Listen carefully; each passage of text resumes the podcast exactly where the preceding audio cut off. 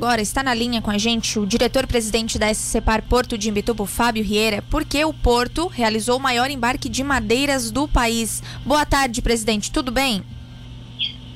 Boa tarde, Lara. Boa tarde, ouvintes da Rádio Cidade. Grande satisfação aqui poder conversar com vocês nesse finalzinho de tarde, trazer essas notícias tão positivas aqui do nosso Porto. E também, antes de mais nada, né, parabenizar todas as mulheres aí pelo Dia da mulher, né? Que trazem aqui, pelo menos para o nosso porto, né? Mais brilhantismo e mais serenidade para nossas decisões aqui.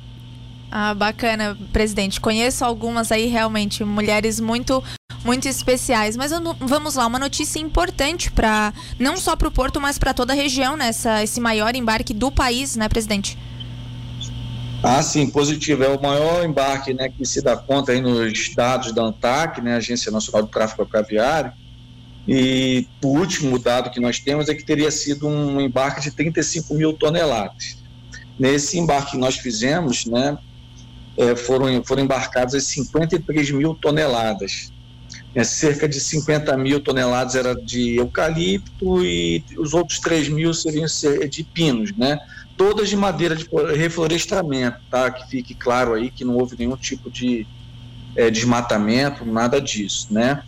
Então é a maior operação já registrada no Brasil para exportação dessa carga, né, segundo esses dados disponíveis no, no estatístico da ANTAC. Uhum.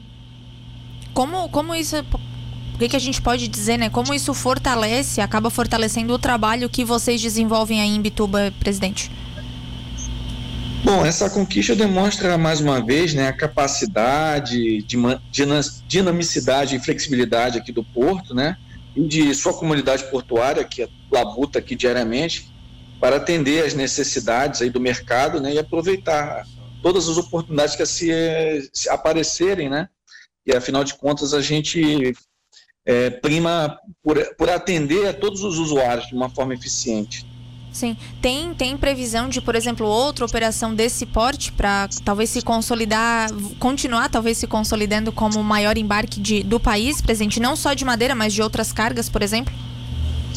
Sim, já está em andamento mais um outro embarque, né, de cerca de 31 mil toneladas de toras também, só que o destino agora era, é Portugal. O destino anterior era para a China, né? É, e o, o, embarcador da carga era a empresa Serra Morena.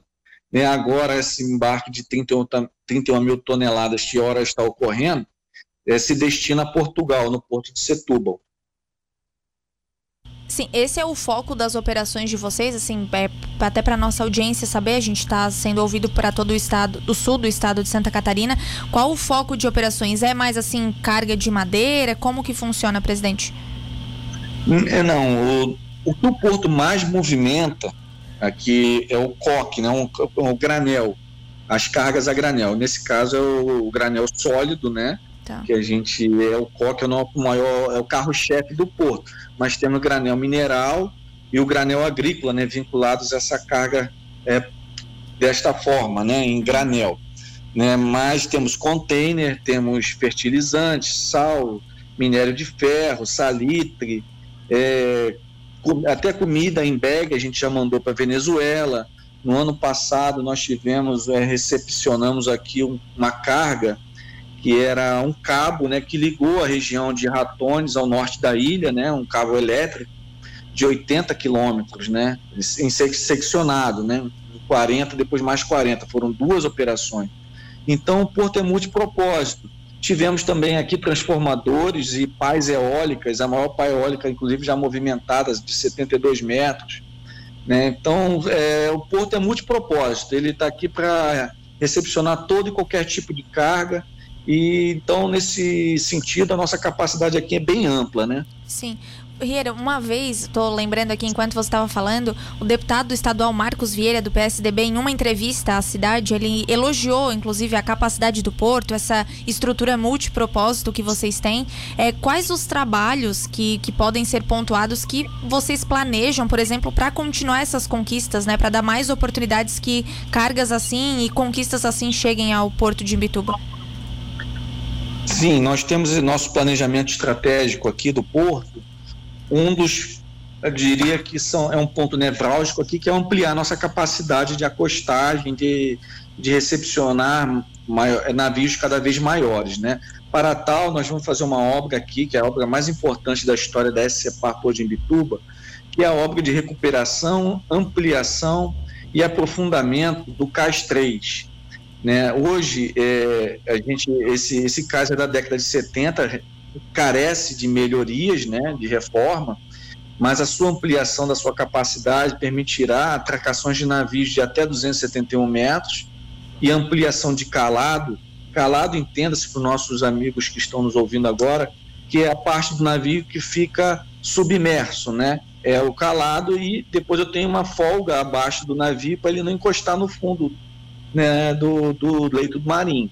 Então, o calado também vai ser ampliado e com isso eu consigo embarcar, é, colocar navios maiores, com maior capacidade de embarque, e além disso, haverá investimentos na área de superestrutura com equipamentos que vão permitir embarques de até 2.500 toneladas por hora, colocando assim o Porto de Imbituba num patamar é, operacional de excelência perante os, os, outros postos brasileiros e também mundiais.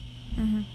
Rieira, para a gente fechar aqui a entrevista, tava pensando, né? Você falou ali que as toras de madeira elas não são fruto de desmatamento, né? Isso é importante falar.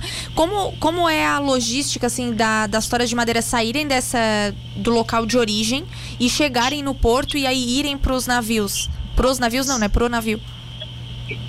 Bom, é, após o, a, acredito eu que a, a, a, preparo, né, das toras, né, no seu local é, que estão sendo armazenadas, né, elas vêm seccionadas, né, com tamanhos aí diversos, de cerca de 3 a 4 metros, e colocadas em caminhões especiais. Né, não, são, não é qualquer caminhão que também traz esse tipo de carga, isso já é um, um avanço também é, nessa capacidade. Né? Então, após o embarque no local onde ela está armazenada, eles vêm via rodoviária até a área onde, onde está o navio para serem então embarcadas. E aqui no porto elas são embarcadas por guindaste, né, que a gente chama aqui de MHC, uhum. né, e paulatinamente cada é, conjunto, digamos, de uma quantidade de toras que está é, armazenada nesse caminhão, ela é içada, né, suspensa e colocada no porão. E é, uma, uma por uma vez vai sendo colocada, né, até o, o porão ficar completamente é, preenchido. Eles vêm pela BR-101, né, e dista cerca de 6 quilômetros aqui do porto, né, e, e aí acaba ocorrendo aqui, então, o embarque delas para o porto de destino. Perfeito, uma notícia importante, conquista importante é, para o Porto de Imbituba. Diretor-presidente da SCPAR Porto de Imbituba, Fábio Rieira. Fábio, obrigada mais uma vez por ter atendido a gente. Um abraço para vocês aí do Porto e bom, bom restante de semana aí de trabalho. Muito obrigado, Lara. Conte sempre para a gente aí quando, quando quiser.